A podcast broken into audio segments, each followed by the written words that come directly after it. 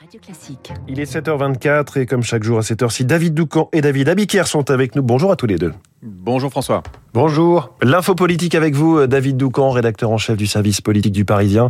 Ce lundi, c'est un grand point d'étape du CNR, le Conseil national de la refondation, à l'Elysée.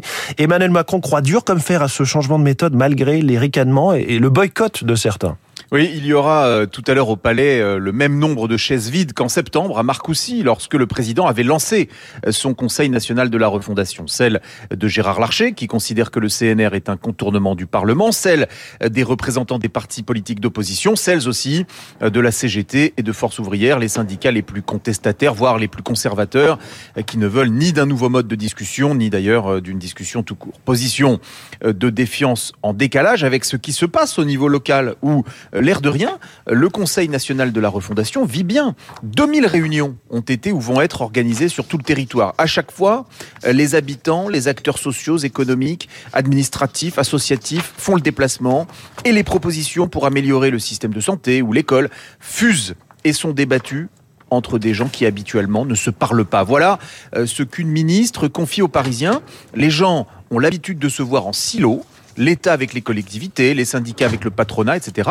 Là, on mélange tous les interlocuteurs, le salarié précaire par au MEDEF, en présence des régions et cela permet d'avancer. Hum. Alors c'est la vertu de ce CNR, David, générer euh, de nouveaux modes de dialogue, mais est-ce utile? Utile, oui. Suffisant? Non. Il faudra sans trop tarder que la démarche aboutisse à des initiatives. Les heures de dialogue auront permis un temps d'écoute, mais elles devront laisser place à celui de la décision. Par exemple, avec des annonces dès le début de l'année 2023 sur la liberté d'installation des médecins ou sur le système des gardes à l'hôpital. Le pays est fracturé en trois blocs, ce sont les résultats du premier tour de la présidentielle en 2022. Donc Emmanuel Macron a eu cette idée du CNR pour essayer de réconcilier les uns et les autres, au moins euh, sur les, sur les diagnostics et sur les constats. Mais le chef de l'État a été réélu pour agir. Sur les retraites, par exemple, il tient sa ligne avec le report de l'âge légal. Une fermeté politique qu'il décrit comme indispensable euh, pour assurer la survie du régime par répartition. Il n'y a pas moins d'urgence à agir pour la santé et l'éducation, les deux grands chantiers du CNR.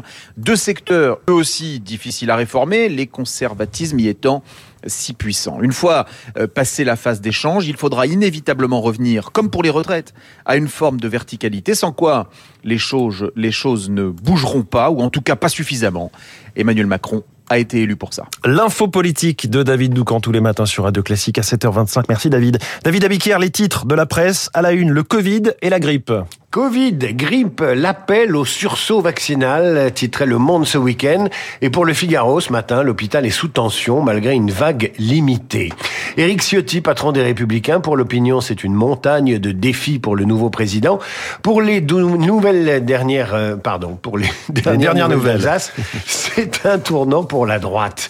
Du foot, évidemment, à la une des journaux. France-Maroc, c'est une belle rencontre pour le Parisien aujourd'hui en France.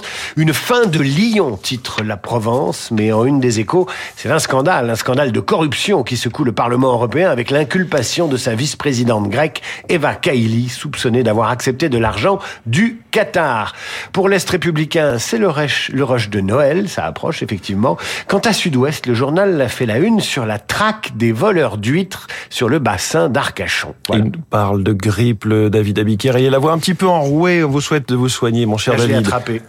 il a la grippe, il le confesse. Voilà, je voulais pas révéler votre votre dossier médical. David, vous revenez tout à l'heure à 8h30. Bonjour, Renaud Blanc. Bonjour François. Le programme ce matin. Eh bien, premier invité, Laurent Dublé, administrateur d'Anticor, l'association anticorruption. Laurent Dublé pour parler, et David en faisait référence à l'instant, de ce scandale qui touche le Parlement européen. Soupçon de corruption au plus haut niveau impliquant le Qatar, des valises pleines de billets, une vice-présidente écrouée, Laurent Dublé, dans les spécialistes à 7h40, 8h05. Le point sur le mondial après les quarts de finale de ce week-end. Nous serons en ligne avec notre confrère de l'équipe Vincent Duluc, Argentine, Croatie et France-Maroc. Vous le savez, mardi et mercredi, Vincent Duluc euh, dans le, journal, le journal de Léa Boutin-Rivière, 8h15, Guillaume Durand. Euh, dans les stars de l'info recevra Louis L'ancien patron de la SNCF, est aujourd'hui le coprésident de la fabrique de l'industrie, Louis Gallois, dans trois quarts d'heure, comme tous les lundis. Vous retrouverez Luc Ferry, Esprit Libre, 8h40. Luc pour commenter toute l'actualité, Esprit Libre, juste après la revue de presse de David. Mais tout de suite, la météo.